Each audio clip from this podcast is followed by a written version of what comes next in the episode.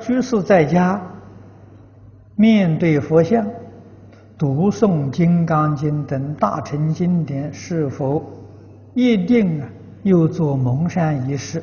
这个没有，不一定啊，可以不做。如果做蒙山，你就天天做啊，不可以呀，想做就做，不做就不做，这个不可以。蒙山是请饿鬼吃饭。你请他吃饭，到时候他就来了。那时候你不做了，你不给他吃的时候，他就生烦恼了。啊，所以请客呢，那你常常请；那不请，你就不要不不要惹这个麻烦。啊，所以这个放蒙山是请鬼吃饭，啊。